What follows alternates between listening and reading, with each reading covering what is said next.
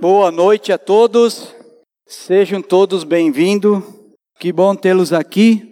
Gente boa, é uma grande responsabilidade estar aqui falando da palavra de Deus. Mas eu quero começar com uma pergunta para vocês. Quando você encontra uma pessoa na praça, no supermercado, no shopping, como você identifica essa pessoa? De que forma você identifica uma pessoa que você não conhece? Como é que nós podemos identificar uma pessoa que não conhecemos? Creio eu que seja pelo que ela representa. A gente olha primeiramente o status da pessoa, né? a aparência da pessoa, a roupa que ela usa. Dá para conhecer muita gente pela roupa, né? Até a profissão, né? Você conhece um policial pela roupa. Você sabe que ele é policial. Você conhece um paramédico, uma pessoa da área de saúde também pela roupa, né? E assim por diante. Então a gente pode conhecer ou seja, interpretar aquela pessoa pelo que ela aparenta ser. Pelas atitudes também a gente pode, de certa forma, identificar a pessoa e talvez pelo que ela fala, se a gente tiver a oportunidade de ouvi-la. Então são muitas formas que nós podemos identificar uma pessoa que a gente não conhece. Eu gostaria que vocês abrissem a Bíblia em Tiago, capítulo 2, e nós vamos ler do 14 ao 26. E aí nós vamos entender o porquê dessas perguntas. Qual é o contexto que nós vamos estudar? O que, que se aplica a esse texto? Então, Tiago, capítulo 2, do 14 ao 26. Quem não tem a Bíblia papel, né? Pode abrir no celular ou também pode olhar aí na tela que a gente tem ali ela apresentada ali em slide, né? Então a palavra de Tiago diz assim: De que adianta, meus irmãos, Alguém dizer que tem fé se não tem obras? Acaso a fé poderá salvá-lo?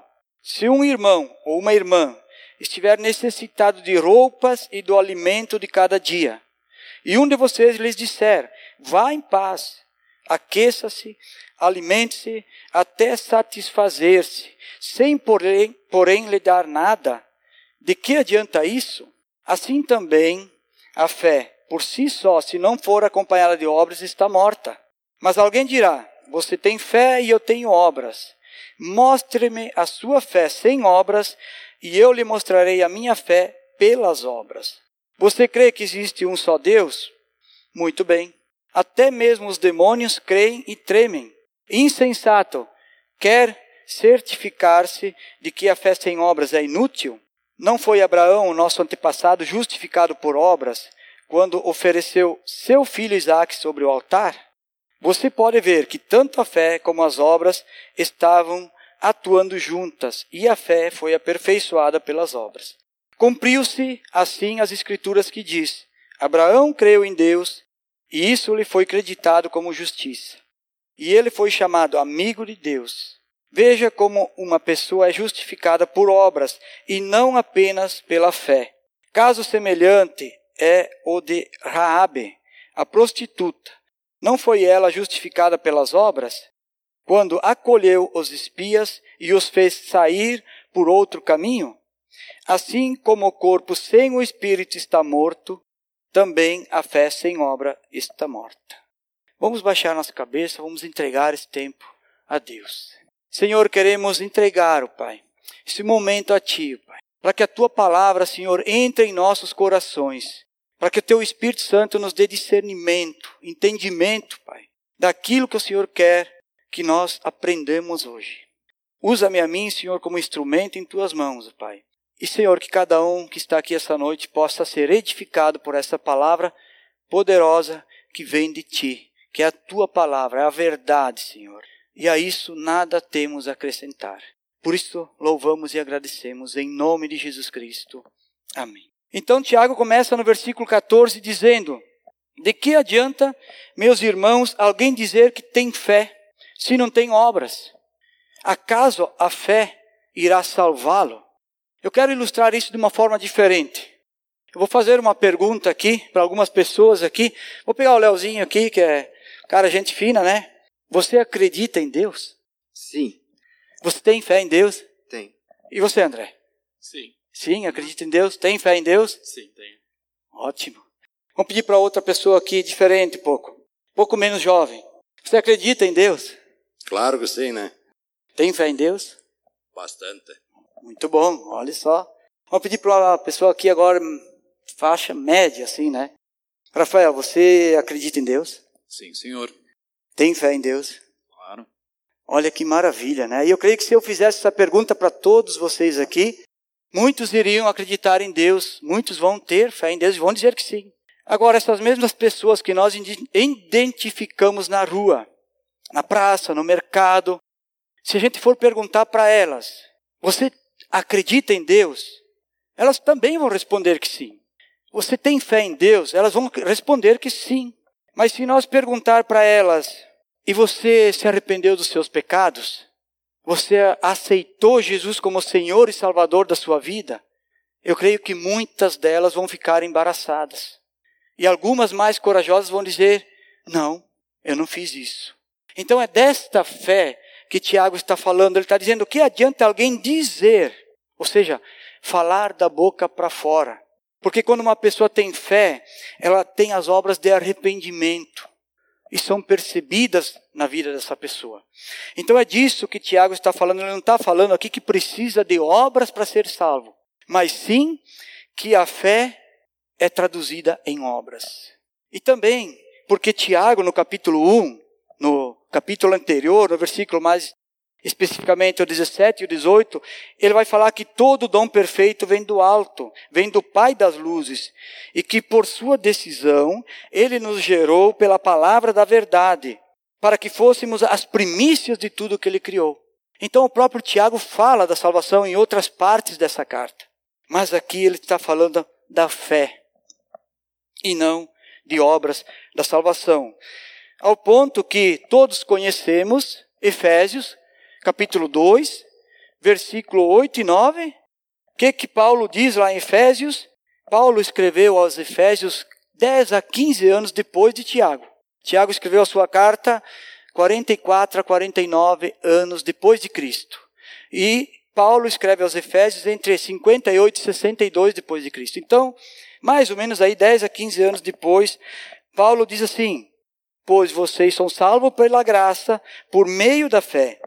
E isto não vem de vocês, é um dom de Deus, não por obras para que ninguém se glorie. Aqui Paulo estava, fala, estava falando de obras feitas por mãos humanas, de obras feitas por mãos humanas, de, mero, de méritos, né? como é que fala a palavra? Meritocracia. As pessoas queriam fazer obras para terem a salvação. Nessa época que Paulo escreve, era isso que estava acontecendo. Então, Paulo não está contradizendo aqui o que Tiago já tinha escrito antes. Até porque no versículo 10 de Efésios, do mesmo capítulo 2, Paulo diz assim: Porque somos criação de Deus, realizadas em Cristo Jesus, para fazermos boas obras, as quais Deus preparou de antemão para que nós as praticássemos.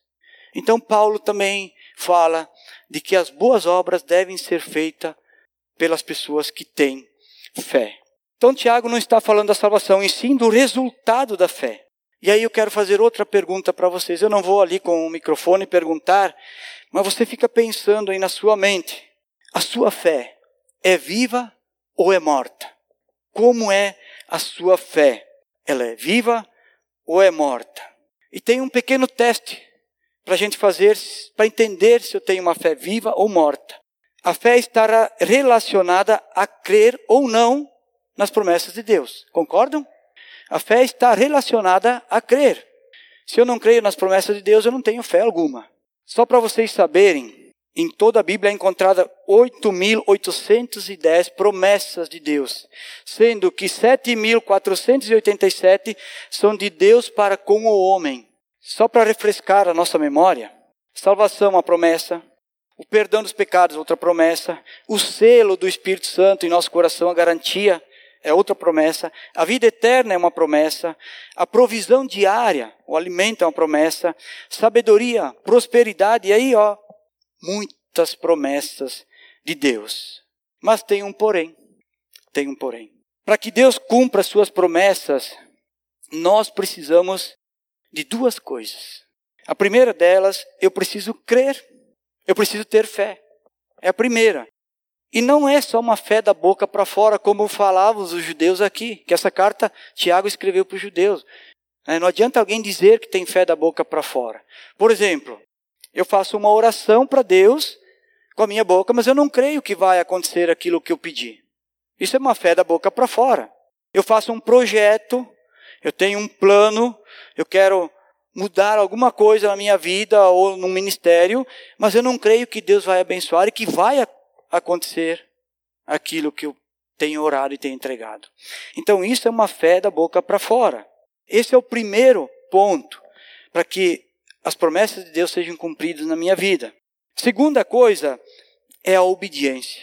Se eu não for obediente a Deus, deixa eu perguntar uma coisa para vocês. Qual o pai, qual é a mãe que vai dar um monte de presente para um filho que não obedece? Chega uma hora que o pai cansa. Então, Deus quer que nós sejamos obedientes. E é claro que Deus sempre irá cumprir as promessas dele de acordo com a sua própria vontade. Ele não é obrigado a cumprir na vida de todos. Ele vai cumprir com aqueles que é a vontade dele. Mas Tiago continua aqui no versículo 15. Então ele diz assim, no versículo 15, Tiago capítulo 2, versículo 15, voltamos lá. Se um irmão ou irmã estiver necessitado de roupas e do alimento de cada dia, e um de vocês lhes disser, vá em paz, aqueça-se, alimente-se, até satisfazer, sem porém lhe dar nada, de que adianta isso? Isso é uma fé falsa, sem amor ao próximo, sem a obediência aos mandamentos. É disso que Tiago está falando. Uma pessoa pode ter muita fé e pode morrer de fome ou de frio, se ninguém tomar providências. Por exemplo, nos países do Oriente, onde há perseguição dos cristãos, muitas pessoas morrem de fome, de frio, uh, morrem por alguma necessidade, necessidade, morrem por serem muitas vezes assassinadas. Até a fé delas, elas são privadas de falar. Mas por que, que essas pessoas morrem? Por que, que elas são, de certa forma, perseguidas mesmo tendo fé? É porque alguém as privou da comida, da roupa, dos remédios e até mesmo de professar a sua fé em Cristo. Alguém deixou de fazer as boas obras. Alguém deixou de cumprir a sua parte e por isso pessoas sofrem. E no versículo 17, Diz assim também a fé por si só, se não for acompanhada de obras, está morta. Ou seja, isso seria uma fé sem compaixão e sem ação. O que, que nós vemos hoje no mundo? A maior desigualdade social. O maior problema do mundo, da humanidade, é a maior desigualdade social. Muitos passam necessidades, como falamos antes. No entanto, há um crescimento enorme de evangélicos, de cristãos, de igrejas evangélicas, mas o que se vê é que tanto os cristãos como os evangélicos não têm obras de transformação em suas vidas. Quase não se vê mais a diferença entre um cristão e um não cristão, principalmente em nosso país, onde nós temos ainda a liberdade de religiões. Mas há pouca diferença entre um cristão e um não cristão. Por quê? Por falta dessa convicção de que a minha fé ela só é vista quando eu tenho atitudes, eu tenho obras que mostram que eu sou verdadeiramente um cristão, filho de Deus. No versículo 18, diz: Mas alguém dirá: Você tem fé e eu tenho obras.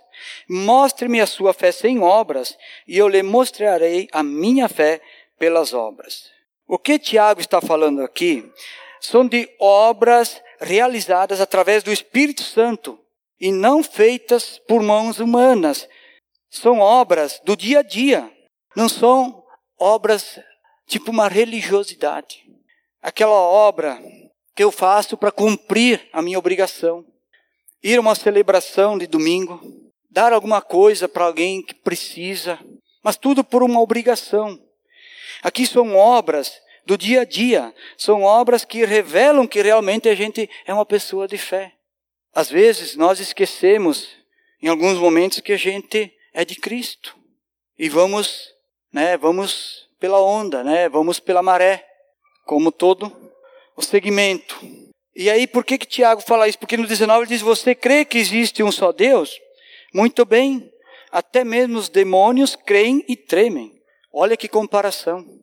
Você vai perguntar para uma pessoa se ela crê em Deus ou não, e aí essa pessoa diz sim, que crê, mas Tiago está dizendo aqui: até os demônios creem. Mas qual é a diferença então entre uma pessoa que crê verdadeiramente, que aceitou a Cristo, e uma pessoa que só diz que crê? A diferença é que os demônios eles odeiam a Deus. Eles odeiam a Jesus Cristo. Eles odeiam o Espírito Santo. E as suas obras são ódio, inveja, orgulho, vaidade, revolta e ciúmes. Essas são as obras dos demônios. Isso diferencia uma pessoa que tem verdadeiramente a Cristo e uma pessoa que simplesmente diz que crê em Deus. Porque, como nós vimos, até mesmo os demônios creem e tremem. E Tiago se irrita com alguns judeus porque sempre havia opositores à palavra de Deus e àquilo que eles estavam, estavam ensinando. E no versículo 20 ele diz: insensatos, quer certificar-se de que a fé sem obras é inútil? Então, então deixa eu te dar alguns exemplos. E do versículo 21 ao 25, Tiago dá esses dois exemplos. Ele diz assim, no 21, não foi Abraão, nosso antepassado, justificado por obras, quando ofereceu seu filho Isaque sobre o altar? Abraão creu nas promessas de Deus e a sua obra de sacrificar o próprio filho confirmou a sua fé. É isso que a Bíblia diz. Hebreus 11, 19. Hebreus 11, 19 vai falar isso. Abraão levou em conta que Deus pode ressuscitar os mortos e figuradamente recebeu Isaac de volta dentre os mortos. Por que, que Abraão creu que Deus podia ressuscitar uma pessoa dos mortos? Até então, não havia sido ressuscitado ninguém. A primeira res ressurreição de pessoas na Bíblia é no tempo de Elias, é depois de Abraão. Então, mas Abraão creu, Abraão tinha fé que Deus podia ressuscitar. E aí ele continua, no 22, Tiago 2, 22. Você pode ver que tanto a fé como as suas obras estavam andando juntas, e a fé foi aperfeiçoada pelas obras. Cumpriu-se assim a escritura que diz: Abraão creu em Deus e isso lhe foi creditado como justiça. E ele foi chamado amigo de Deus. E o outro exemplo, Tiago diz assim: Vejam que uma pessoa é justificada por obras e não apenas pela fé. Caso semelhante é o de Raabe, a prostituta. Não foi ela justificada pelas obras quando acolheu os espias e os fez sair por outro caminho? Essa história sei que muitos conhecem, mas quem quiser estudar está no capítulo 2 do livro de Josué. Você pode ler em casa essa história do que aconteceu lá com Raabe.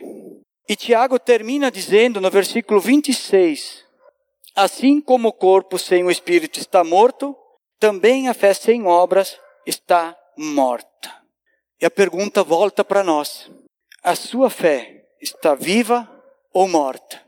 Como nós podemos aplicar isso em nossa vida? Então, agora, eu gostaria de fazer um segundo teste. Presta atenção que esse é um teste um pouco mais longo. Aonde está o problema? O nosso problema hoje está na separação entre obras e a fé. Esse é o nosso grande problema. É a separação das obras e da fé. Eu vou ilustrar aqui com alguns pontos. O problema está na divisão do nosso tempo, no gerenciamento do nosso tempo. Dividimos o tempo em várias categorias. Por exemplo, usamos parte do nosso tempo para as necessidades do corpo, né? como comer, beber, dormir, descansar, tomar banho, atender várias necessidades, cortar o cabelo, cuidar dos dentes, ir ao médico, fazer exames, fazer exercícios físicos tantas outras coisas. Isso é indispensável. Tudo isso deve ser feito. Não tem como não fazer essas coisas. Então, vai uma parte do tempo para as nossas necessidades. Usamos muito tempo, mas muito tempo para o trabalho. Então é claro que você vai dizer que o trabalho é necessário. Por quê? Porque o trabalho nos traz o sustento. Nós precisamos de comida, roupa, água e tantas outras coisas, né? Mas quanto tempo a mais eu trabalho para ostentação? Quanto sobra depois que eu compro a comida, a roupa e a água e algumas coisas básicas? Então nós trabalhamos demais muitas vezes. E aí por isso nós demandamos uma boa parte do tempo ali, de novo, mais uma fatia. Usamos outra fatia do tempo para cumprir as obrigações. Não tem como não cumprir, né? Cuidar da casa, pagar as contas, estudar, fazer uma formação profissional, reuniões de condomínio, da escola e assim por diante. Não tem como não dedicar uma parte do tempo. E aí tem uma outra grande parte do tempo que nós usamos para as nossas satisfações. Ah, isso sim, né? Isso não pode ficar de fora. Então, gastamos um bom tempo no celular. É uma satisfação ficar no celular. É ou não é verdade, né? É outra satisfação enorme ficar pregado na frente da televisão. Né?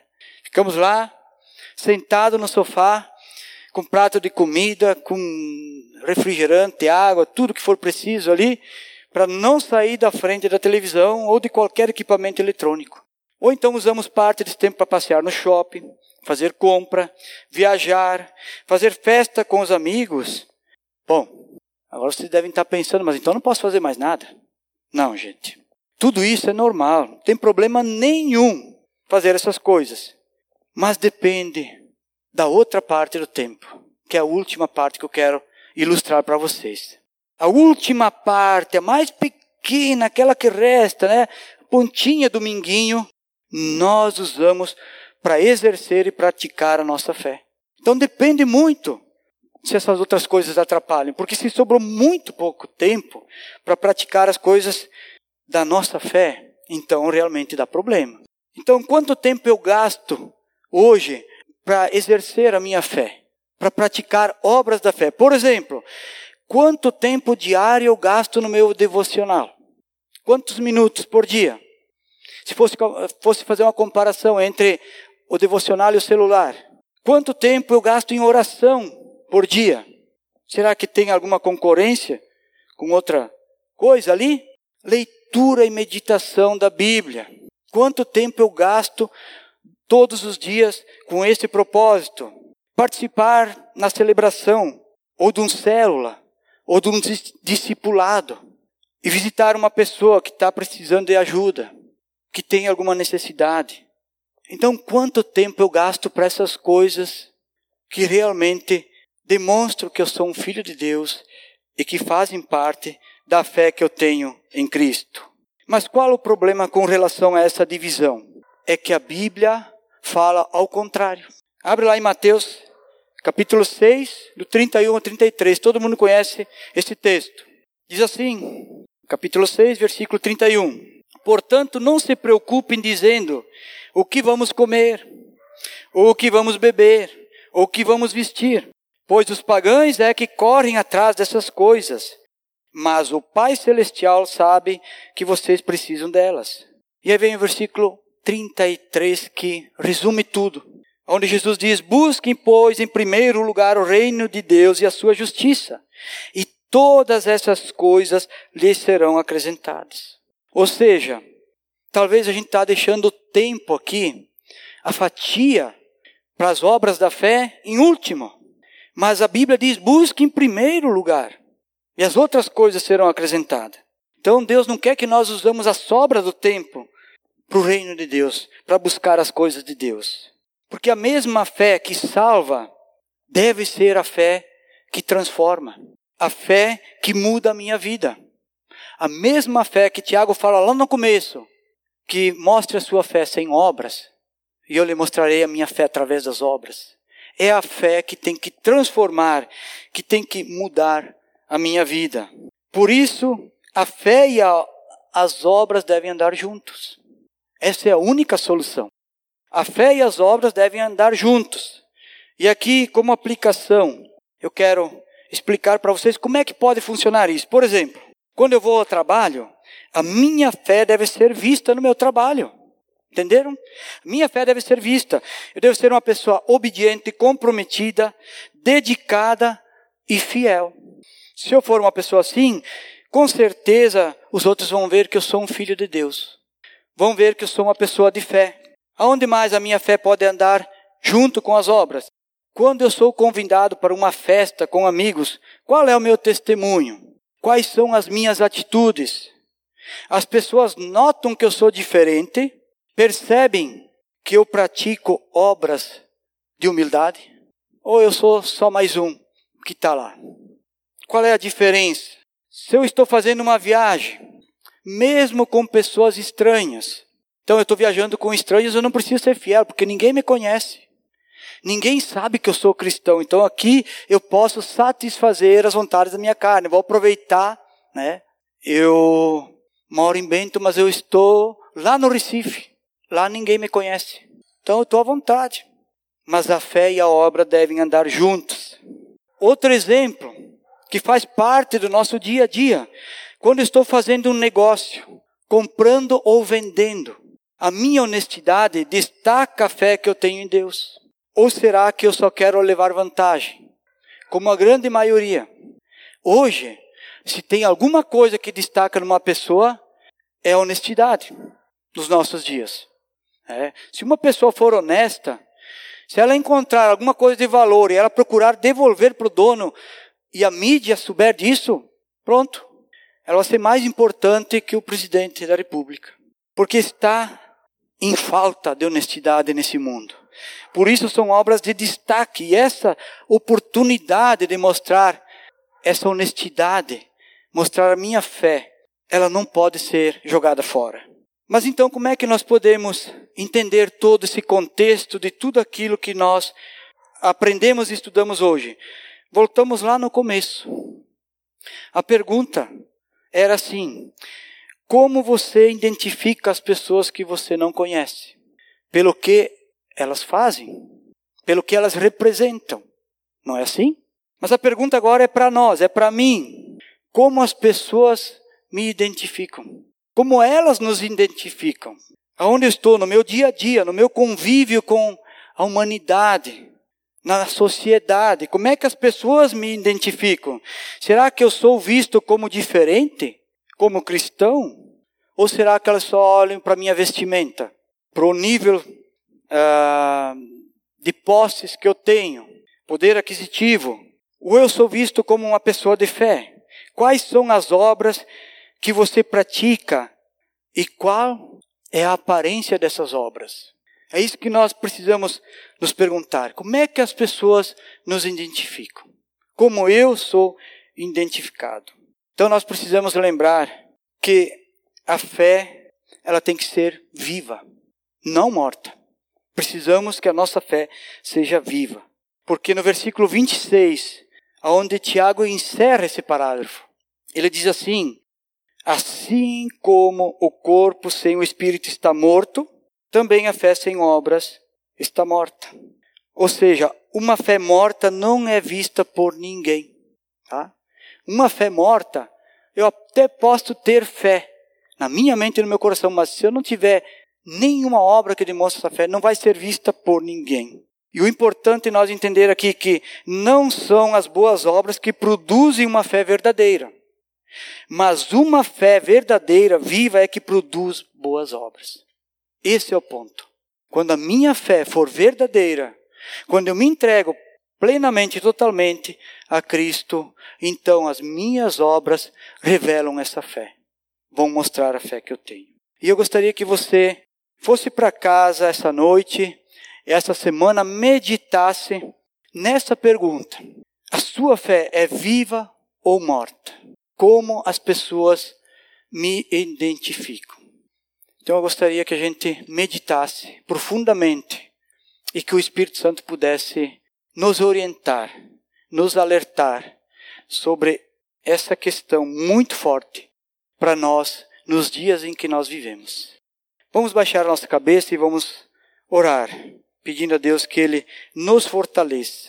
Senhor Jesus Cristo, eu quero louvar a Ti, o Pai, agradecer, porque nós entendemos essa palavra, porque nós tivemos a oportunidade de conhecer a Cristo, de ter fé e de poder praticá-la, Deus.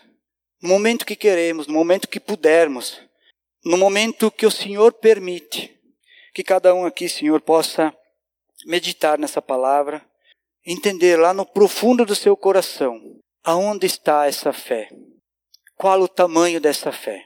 Que nós possamos ter uma fé viva, que aonde a gente estiver, as pessoas notem, elas nos identifiquem, Pai, pela fé, não por nossa aparência, por nossa vestimenta ou por qualquer outra atitude, Deus, mas que elas nos identifiquem da forma que agimos, com obras de sabedoria, de humildade, por aquilo que nós falamos, que irão representar, Senhor, uma fé verdadeira que produz boas obras no meio de uma necessidade, de uma falta permanente nos nossos dias nesta sociedade, Pai, tão carente. Que o Senhor nos abençoe e que o Senhor nos guarde, Pai, para que possamos exercer esta fé verdadeira. Em nome de Jesus Cristo. Amém.